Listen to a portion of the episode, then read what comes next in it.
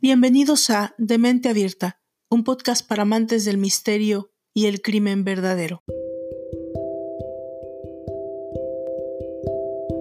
Todos los expertos coinciden en que la mente de un asesino serial no se desarrolla de pronto, sino que es un proceso que invariablemente comienza en la niñez.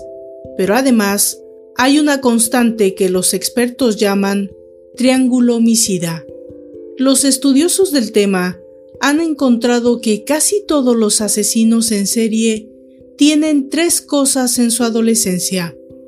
Abuso o torturas de animalitos o de chicos de menor edad. Eneuresis, o sea, orinarse en la cama en esos años. Provocar incendios durante esa etapa. Los futuros asesinos pueden comenzar a los 10 u 11 años desmembrando las muñecas de sus hermanitas, por ejemplo. Es posible que el muchacho no pase de ahí y entonces se tranquilice. Pero, ¿qué pasa si no? Para ejemplificar estas características, se suele hablar del caso de David Berkowitz, que desde su infancia provocó más de 100 incendios. Mis padres estaban constantemente preocupados por mi comportamiento extraño sabían que yo vivía en un mundo imaginario y no podían hacer nada contra los demonios que me atormentaban y controlaban mi mente. El asesino serial del que esta vez nos ocuparemos es un caso increíblemente enigmático. Alguien que siempre vivió en un mundo imaginario y no podía hacer nada contra los demonios que le atormentaban y controlaban su mente. Fue el protagonista de una vida inundada de locura y reacciones extremistas ante cualquier motivador que lo llevara a hundirse en una depresión intensa o desear golpear a alguien hasta asesinarlo. Un día, esa bomba de tiempo explotó y provocó la euforia, el miedo, el terror y la locura colectiva que desató el hijo de Sam. Bienvenidos a la novena entrega de la tercera temporada de Demente Abierta un podcast para amantes del misterio y el crimen verdadero. Yo soy Valdra Torres y esto es La historia de David Berkowitz. Bienvenidos.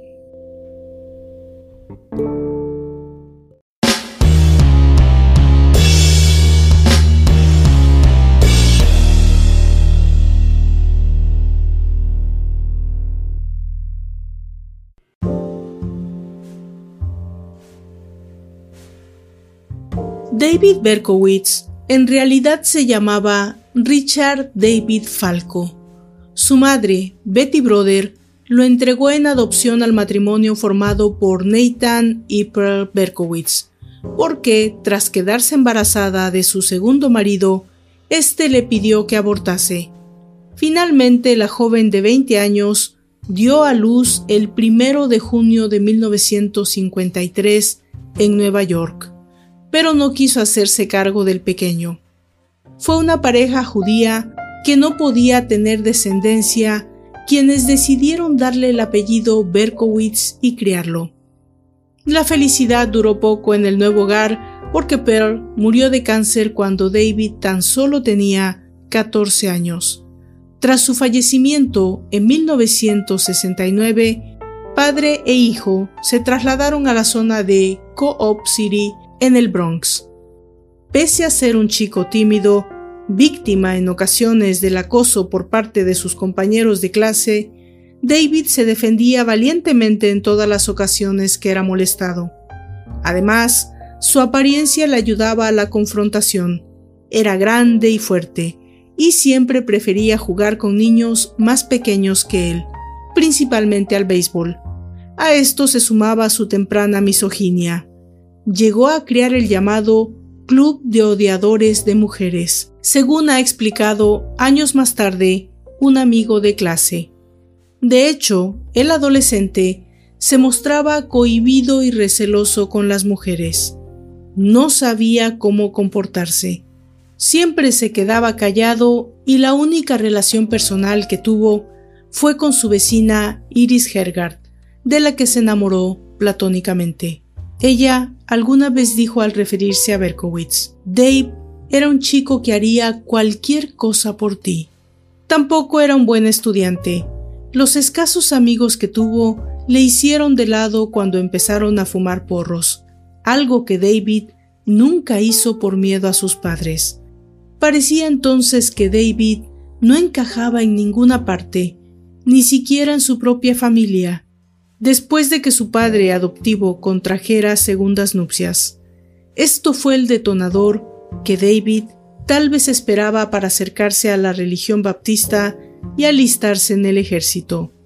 Le destinaron a Corea durante tres años, pero para cuando regresó a casa, en 1974, la relación con su padre continuaba siendo igual de insoportable.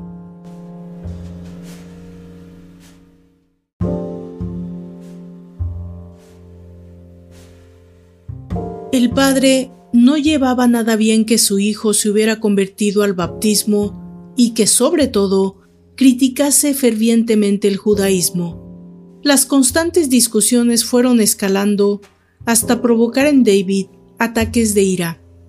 Se colocaba delante del espejo mientras se golpeaba fuertemente la cabeza con los puños. Cuando la situación se volvió insostenible, David decidió independizarse y mudarse a su propio apartamento en otra zona del Bronx, en el 2151 de Barnes Avenue.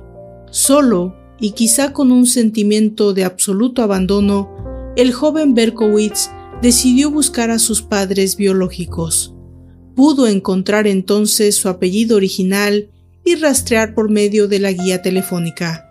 Gracias a esa pesquisa, localizó la dirección de su madre y de su hermana mayor, a quienes escribió una postal y días después pudo conocerlas.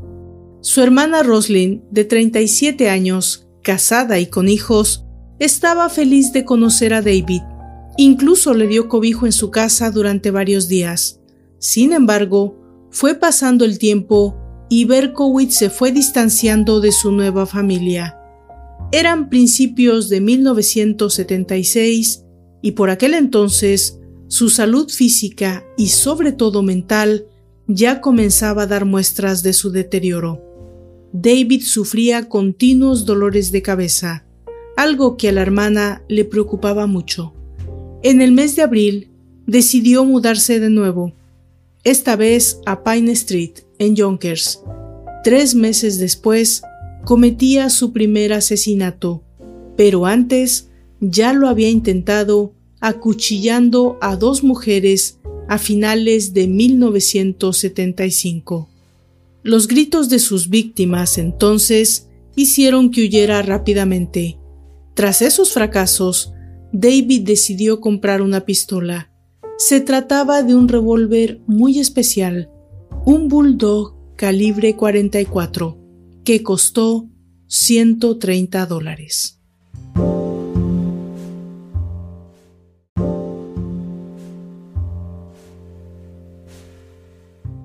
El 29 de junio de 1976, dos chicas, Donna Lauría, de 18 años, y Jody Valente, de 19, se estaban despidiendo en la calle cuando un individuo se les acercó y de una bolsa de papel marrón sacó su pistola. Sin mediar palabra, éste las encañonó y comenzó a dispararles. Donna fue la primera en recibir disparos. Su reacción inmediata fue protegerse la cara, pero el atacante le apuntó al cuerpo. El segundo tiro le impactó el brazo y el tercero alcanzó la cadera de Jody, quien entró en un estado de histeria. A pocos metros de allí, el padre de Donna lo estaba viendo todo. Él acababa de sacar a su perro a pasear cuando comenzó a escuchar los disparos. Tras alcanzar a ver cómo huía el desconocido, se acercó a auxiliar a las jóvenes y las llevó al hospital, pero su hija falleció de camino. Cuando la policía llegó a la escena del crimen, al principio pensaron en la posibilidad de que hubiera sido un ajuste de cuentas de la mafia, debido a que el ataque había sido perpetrado al norte del Bronx, una zona donde predominaban las familias italianas y los ajustes de cuentas eran una tónica habitual. En esta ocasión, los investigadores creyeron que el atacante tal vez se había equivocado de víctima, pero un profesional habría disparado hasta cinco veces con tan nula puntería y con un revólver calibre 44? Esa hipótesis entonces parecía carecer de sentido. Además, la descripción que hizo la única sobreviviente les proporcionó detalles del asaltante. Jody dijo que jamás había visto aquel hombre blanco, de pelo negro, rizado y largo, sin barba y posiblemente de unos 30 años de edad.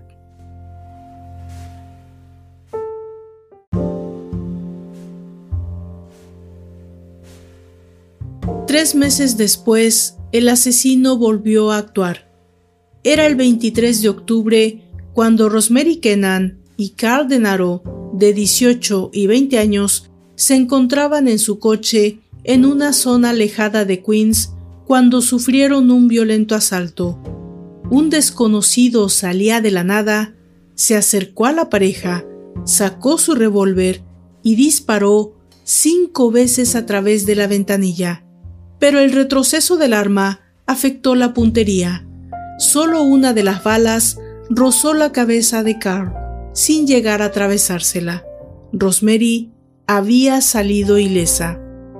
Un tercer tiroteo se produjo también en el barrio de Queens.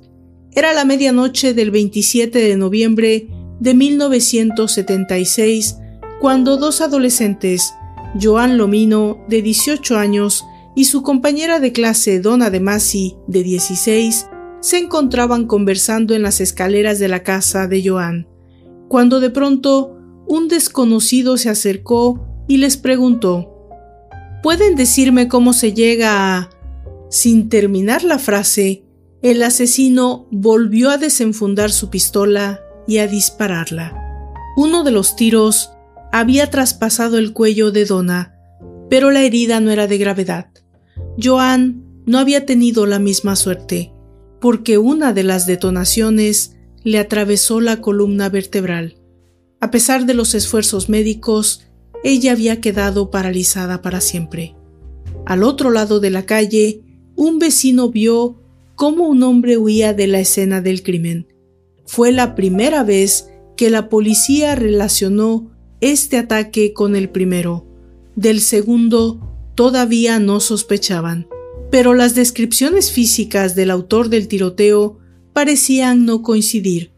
Las jóvenes aseguraron que el desconocido era rubio de pelo largo, mientras que Jody había dejado claro que su atacante tenía el pelo negro y rizado. Dos meses después, el asesino volvió a actuar, esta vez contra John Diel, de 30 años, y Christine Front, de 26. Una de las balas impactó en la cabeza de la joven, muriendo poco después. Cuando la sección de balística comparó estos proyectiles con los tiroteos anteriores, vieron la coincidencia. Todos provenían de un revólver Bulldog calibre 44, pero seguían teniendo contradicciones con la descripción física del sospechoso.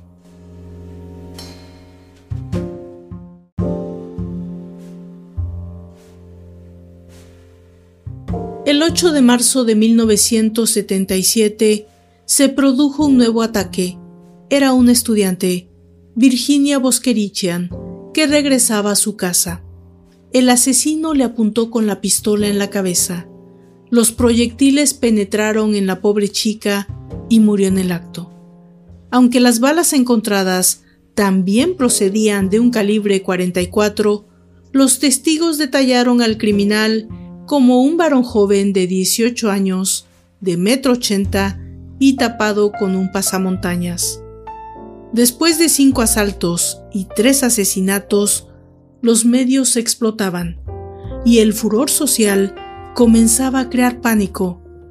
La policía de Nueva York entonces creó un grupo especial para dar caza al asesino y generar un ambiente de seguridad en la población. Lo llamaron Grupo Omega y su cometido era detener de manera inmediata a quien denominaron el asesino del calibre 44. Para informar sobre la nueva operación policial, el comisionado de la Policía de Nueva York convocó a los medios de comunicación. La tarde del 10 de marzo de 1977, decenas de periodistas querían conocer cuál era el enemigo público de la ciudad. Su descripción física, hombre de raza blanca, cabello oscuro, complexión normal, de entre 25 a 32 años y 1,80 de altura. Apareció así en todos los periódicos a la mañana siguiente.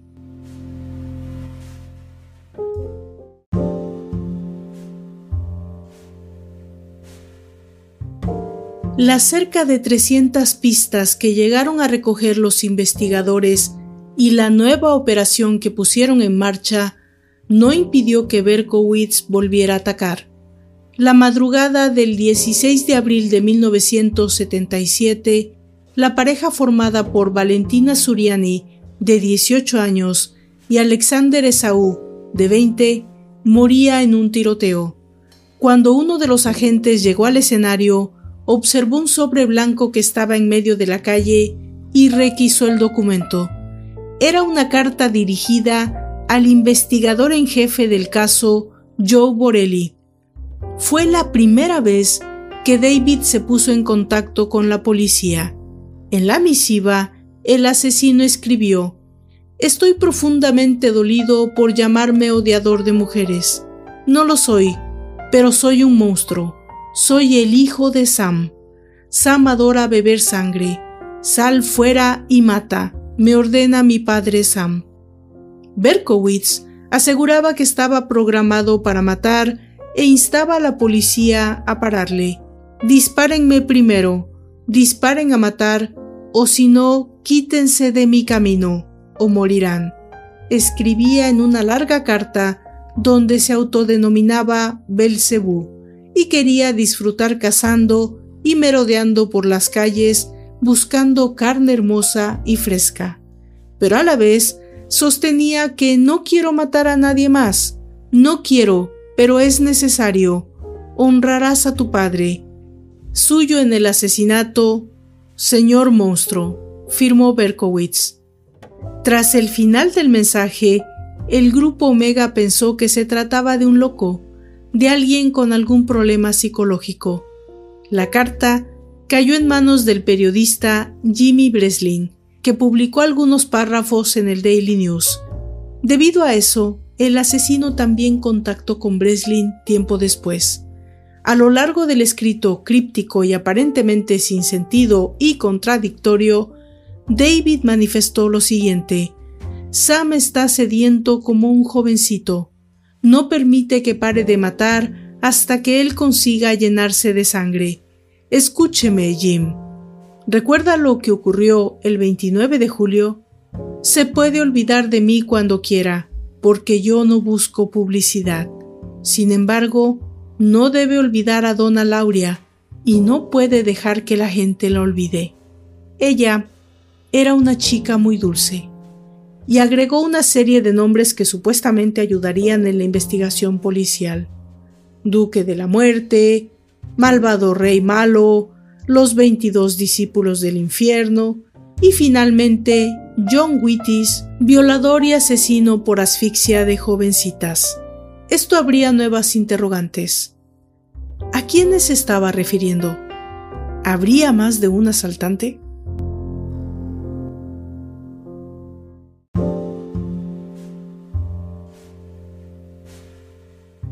El hijo de Sam, término que se popularizó tras enviar las dos cartas, volvió a actuar el 25 de junio. Los jóvenes Judy Plácido y Salvatore Lupo recibieron cinco disparos y aunque tres de ellos lograron alcanzarles, finalmente ambos salvaron la vida. El último asesinato conocido lo cometió la noche del 31 de julio de 1977. Ya lo había avisado en una tercera carta enviada a la policía. Berkowitz siguió el mismo modus operandi. Descargó varios tiros contra los ocupantes aparcados en un lugar solitario. Ali Stacy Moskowitz y Bobby Violantes se encontraban en una cita amorosa cuando el hijo de Sam comenzó a dispararles. Ella murió en el acto y él se quedó ciego. Gracias al testimonio de Tommy Saino y de su novia, que se encontraban aparcados relativamente cerca, la policía contó con una nueva descripción física. Pero ellos no fueron los únicos testigos de aquella noche.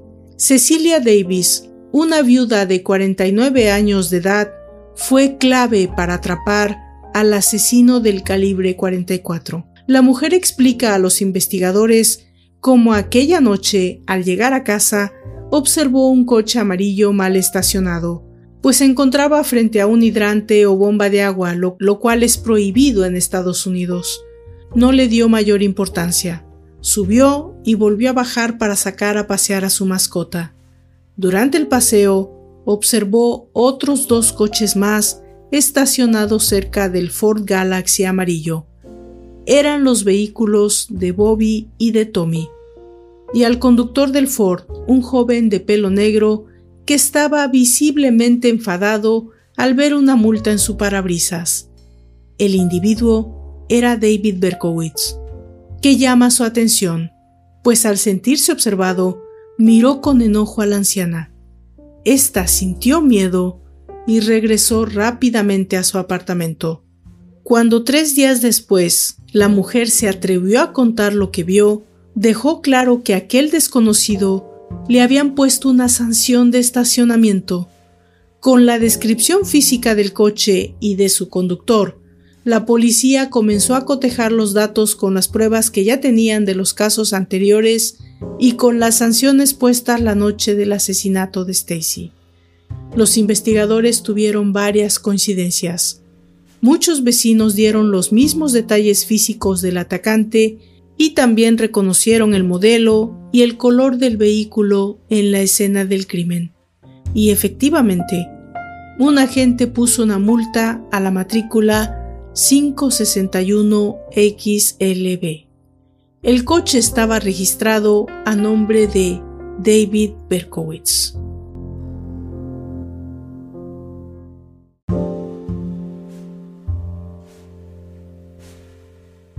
Cuando días después llegaron al vecindario del sospechoso, los investigadores entrevistaron a sus vecinos. Algunos de ellos no tenían buen recuerdo del joven al que catalogaban como conflictivo, sobre todo una familia. Un vecino de nombre Sam Carr que sufrió varios incidentes violentos, incluido el lanzamiento de un cóctel Molotov y el disparo a su perro Harvey, un labrador de color negro. Según Berkowitz, el canino era un perro que había sido poseído por el demonio. Cuando la policía comenzó a armar el expediente, descubrieron que David estaba obsesionado con los cultos satánicos y que le habían denunciado varias veces por el mal comportamiento y por el envío de las cartas amenazantes. La familia Cara entregó a los agentes algunos de los anónimos y enseguida reconocieron la letra era la misma del hijo de Sam. El 10 de agosto de 1977, los detectives Ed Sigo y John Falótico aprendieron a David Berkowitz. Antes de eso, registraron el Ford Galaxy color amarillo y en su interior hallaron un rifle, además de una carta dirigida al jefe del grupo Omega, al inspector Timothy Dow, el hijo de Sam había sido detenido.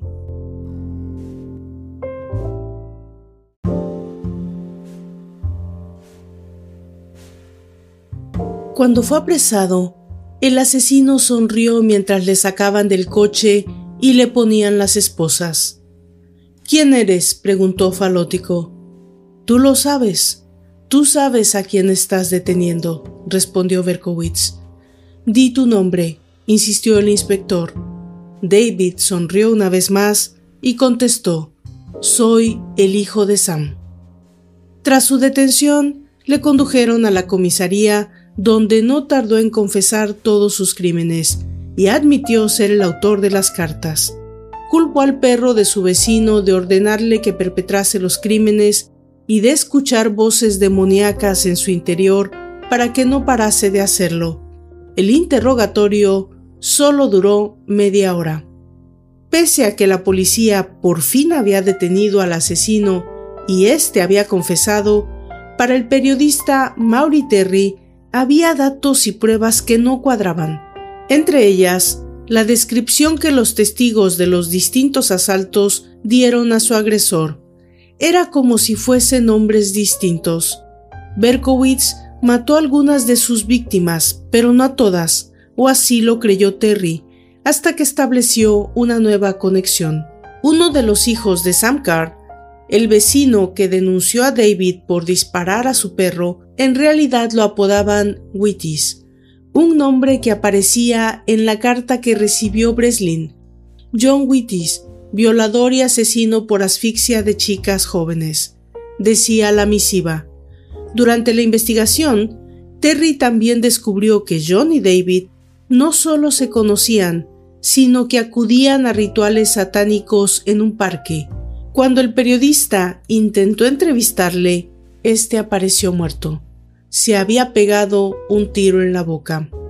Ante las pesquisas periodísticas, el fiscal de Queens admitió incluir más pruebas al respecto. Berkowitz también era amigo de Michael Carr, hermano de John, con quien mantenía relaciones dentro de la secta satánica a la que pertenecían, los 22 discípulos del infierno. Pero cuando intentaron citar a Michael a declarar, este ya había fallecido en un accidente de tráfico. Poco después de la muerte de Michael, Berkowitz envió una carta a un predicador de California donde explicaba que pertenecía a una secta secreta, mezcla de prácticas satánicas y pretensiones que eran sanguinarias. Esa gente no se detendrá ante nada, incluido el asesinato. Esta vez David parecía realmente cuerdo, o al menos sus palabras tenían más sentido. Con las pruebas en la mano, todo apuntaba a que Berkowitz solo era el responsable de tres asesinatos y que el resto lo cometieron miembros de la citada secta, entre ellos John y Michael Carr. Pero llegó el momento del juicio. Los miembros del jurado tuvieron claro que el hijo de Sam era el único autor posible de los seis homicidios. Durante la vista celebrada en mayo de 1978, los psiquiatras elaboraron un informe sobre la salud mental del acusado. El resultado estaban ante un esquizofrénico paranoide, pero los peritos de la acusación rebatieron el estudio alegando que era plenamente consciente de sus actos. Así fue como el jurado lo encontró culpable y fue condenado a 365 años de cárcel.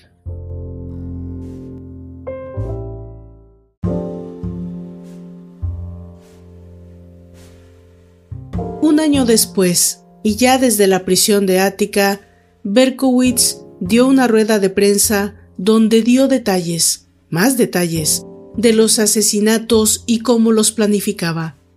Me enfadaba cuando fallaba, porque me costaba mucho preparar una acción. Para mí suponía un riesgo muy grande, aseguraba. El 10 de julio de 1979, un recluso atacó al hijo de Sam, le hundió una cuchilla de afeitar desde la garganta hasta la nuca. Tuvo suerte porque si el corte hubiera sido más profundo, habría muerto. Necesitó 56 puntos de sutura. Tras aquello, intentó reformarse haciéndose capellán para sus compañeros de módulo. ¿Por qué no conocía a Cristo antes de cometer esos asesinatos?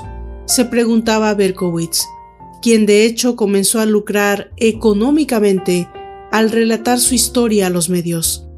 Así fue como se promulgó la llamada Ley Hijo de Sam, que impide a los asesinos en serie ganar dinero al contar sus crímenes. El recuerdo de Berkowitz llenó con sus demonios a parte de la población neoyorquina por mucho tiempo. Tenían un auténtico terror a encontrárselo.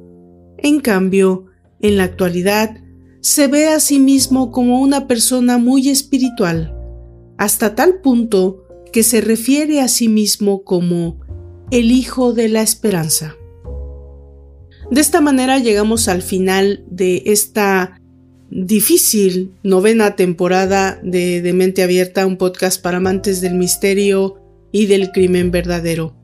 Eh, no cabe duda que se trata de una historia pesada, de una historia eh, que tiene muchas cuestiones psicológicas, muchas cuestiones que nos dejan pensando, que nos dejan analizando el papel de la esquizofrenia las voces dentro de la cabeza de un asesino. Pero bueno, ustedes tienen al final los últimos comentarios.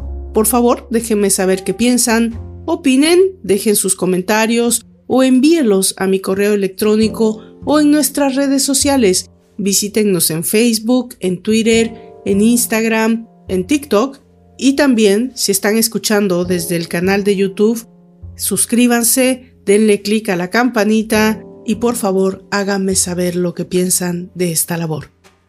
Yo soy Valdra Torres y me despido. Hasta la próxima.